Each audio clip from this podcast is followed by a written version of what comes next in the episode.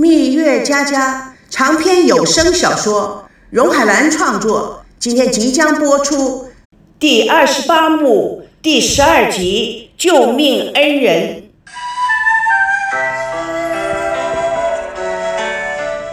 西郊农村简陋的小屋，仅有一张床和一张小小的桌子，墙上的粉刷脱落的斑斑点点。赵念祖奄奄一息地躺在床上。毫无知觉，犹如一具尸体。十八岁的吴金妹蹲在地上炖药，她不时用嘴去吹小炉子里的火星，看一眼炉子，看一眼床上的赵念祖，一面做事一面擦泪。吴金妹连续的用热毛巾给赵念祖洗脸、梳头、擦身子、换衣服，将药倒进碗里，边吹边用勺送进赵念祖的嘴里，药。总是从念祖无法张开的嘴里溢出来。金妹还是耐心地用毛巾拭干，继续喂药后，她伸手摸着赵念祖的鼻口，看他还有没有呼吸；又摸着他的心口，看他心脏还跳不跳。她总是会情不自禁地偷偷地抚摸着赵念祖的脸，将自己的脸贴上他的面颊，沉重的泪水滴在他苍白的脸上。就这样子，反反复复。时间分分秒秒，滴滴答答，不觉天亮又天黑，天黑又天亮，转眼不知道多少天飞逝而过。吴金妹已经被煎熬的两眼通红，不住地打着哈欠。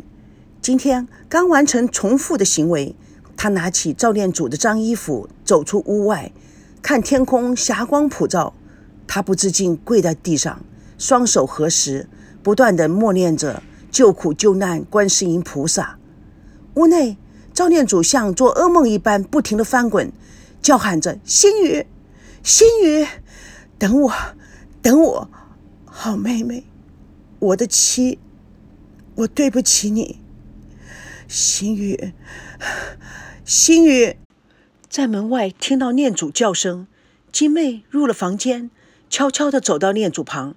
用手指轻柔地按摩着赵念祖的额头，等待他稳定了以后，给他喂药，并细心地擦干他嘴角溢出的药水。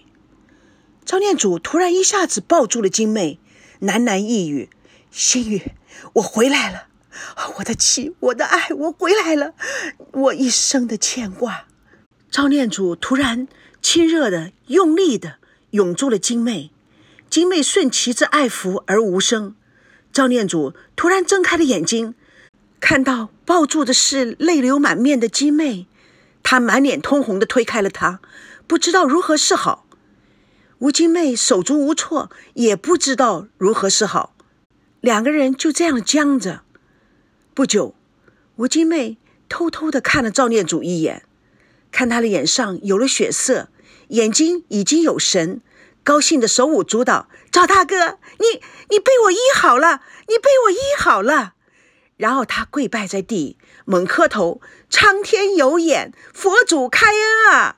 赵念祖看着金妹的诚挚，被他深深的感动，奋力起身将她扶起，自己也跪在金妹的面前，向她磕了无数个头。金妹突然拥抱住念祖，念祖吓了一跳，用力推开他。金妹失去了重心，翻滚在地，碰到桌角，额头上的血流了出来。赵念祖不知道应该怎么办，惶恐之间也因身体虚弱倒在地上，看着金妹，百感交集，不可自扬。大病初愈的念祖斜躺在床上，眼睛直勾勾地看着将炖好的鸡汤送到床边的金妹。金妹被他看的表情羞涩，却满心的喜悦。尹天琪提着一袋水果从门外走了进来，看到这个场景，心里非常的高兴。吴金妹扭头看到他，小声的叫了一声：“易营长来啦！”易天琪看着红着脸转身就娇羞跑出门的金妹，怅然大笑：“奇迹呀，奇迹！你这小子啊，真是福大命大。”居然到了鬼门关逛了一圈又回来了。是啊，我自己都没有想到我能活过来。你要知道啊，那些病危的患者，连父母、妻子都没有人敢接回家，只有他不顾死活，拼了命也非要带你回家。哎，小赵啊，这份情啊，这种真啊，真是感天动地。有多少人羡慕你小子啊？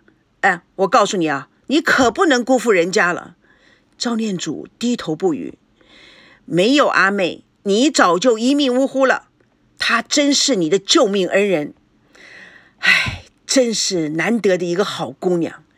有人要是对我这么样啊，我这一辈子啊也不白活了。喂，哎，你倒是说话呀！我问你，你是不是连谢谢都没表示？哼，赵念祖，你可真行！我告诉你，就你，已经啊都被列入了死亡名单了。事无精妹背着你，把你硬生生的从死神的手里夺了回来。这样的女孩子，你到哪儿去找啊？我告诉你啊，你要懂得珍惜。赵念祖有些惊讶，他为什么要把我硬抢回来？死了多好。哎你说什么鬼话？他冒着生命危险硬闯进营区，把你要回来的。他那个时候啊，可真是威风凛凛啊！他说啊，就是用枪打死他，他的魂也要将你带出营。医生都放弃了你，只有他没放弃你。当时啊，不知道他哪来的劲儿那么大，背了一个大男人呢就走，像疯了一样。赵念祖无语，飞蛾扑火。与爱俱焚，唉，了不起的女孩。赵念祖沉重而惭愧的低下了头。他不应该为我冒这种生命的危险。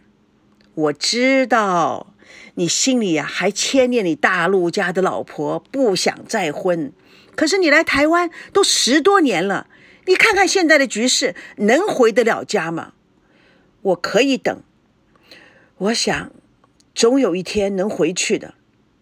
如果一辈子不回去呢？你就一辈子不结婚，让吴金妹等你一辈子吗？你是不是有点太自私了？她不用等我。哎，你真是名副其实的大混蛋！你说这种话之前，你先拍拍胸脯问问你自己，你还有没有良心？你自己有什么给人家？人家为什么要等你？这还不是因为他爱你呀？我不值得他爱。这是什么废话？我告诉你啊，你要有心理准备。事到如今，我也不瞒你了。从北京传来的档案上看到，你的家人啊都死光光了，你家中啊已经没有亲人了。你不用惦记着再回去找他们。赵念祖如雷贯耳：“不不，绝对不可能！你肯定弄错了。大爷，你来台湾的时候是十多年以前的，不可能。他。”他们不可能全都死了。他突然抓住易天琪的衣服，声嘶力竭的叫着：“告诉我，这不是真的！老天爷，求求你，告诉我这不是真的！”易天琪使出杀手锏，火上浇油：“你以前是叫赵建国吧？是吧？有个民国三十二年在北京当兵的第十八师三十六团的团长叫邱群山，是不是？”我跟他是多年的朋友，他亲口告诉我的，怎么会弄错呢？赵店主全身发软，跌倒在地。不，不可能，不，不可能！易天琪扳过赵念祖的肩膀，枪子弹可是不长眼睛的，打到哪里还要跟你商量吗？这种事情也不止发生在你一家人的身上。不，不，他们不会死的，你骗我！我知道你很难接受这种事实，但是你首先是个军人，你要认清形势，懂得取舍。赵念祖全身虚脱，不，这绝对不会是真的。谁听到这种事，谁都不相信，也不愿意相信。难道我还能跟你说谎吗？现在的局势这样子。大陆来的哪个不是战战兢兢的过日子？假如你在台湾成家，娶了个台湾女人，安定下来，也就名正言顺了，没有后顾之忧了，上面还有谁来查你呀？在台湾结婚？不，我已经成过亲，我已经有了妻子了。你娶妻又没有圆房，你们只是个挂名夫妻而已。不，结婚只是个形式。我与心雨的感情是生生世世永远不会变的。你不是也叫心雨去嫁人吗？也许他早就为人妇了。他不会的，他不会的。他说今生今世他都不离开赵家，他会等我的。哎呀！老弟，世事无常，人都不在了，誓言又怎么听得呢？在我们有生之年，想回家看看，比登天还难呐！就算是老蒋有这个心，但谁能保证我们还能够回大陆去呢？无论回去得了还是回去不了，我都不打算再去。念祖，做个明白人行不行？这么多年，吴金妹对你的感情，你比谁都清楚。她的心里只有你，她为了你连命都可以不要。这么样一个痴情的女子，你到哪儿去找啊？何况她真是舍己救你，你辜负了原来的妻子，这有情可原，那是因为时事。如果你辜负了吴金妹这一片心，就是你的不对了。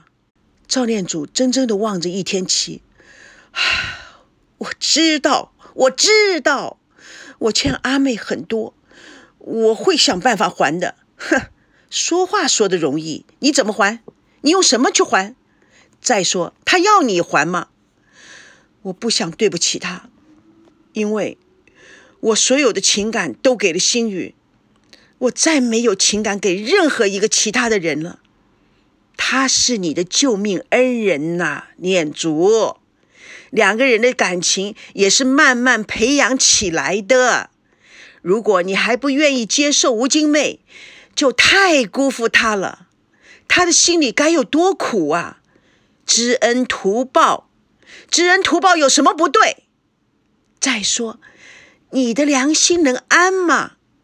营长，正因为他救了我。我才不忍心去伤害他，我今生今世不可能再爱上另外一个女人。唉，我想他知道。老实说，你一穷二白，他求你什么？他图你什么？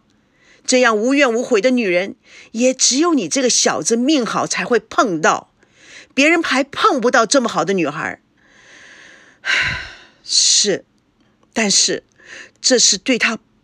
对他不公平的，周瑜打黄盖，一个愿打，一个愿挨，是不是？赵念祖突然起身，冲到院里，抓住吴金妹的手：“金妹，你绝对绝对不能嫁给我，因为你要嫁的人在感情上面已经是个行尸走肉，他没有任何一丝的感情可以给你，你的一生一世都不会幸福的。”金妹，吴金妹悠悠地说。我的幸福，我知道。蜜月佳佳，彩云无痕。主播荣海兰与各位空中相约，下次共同见证第二十八幕第十三集《新婚夜》，冰寒寒。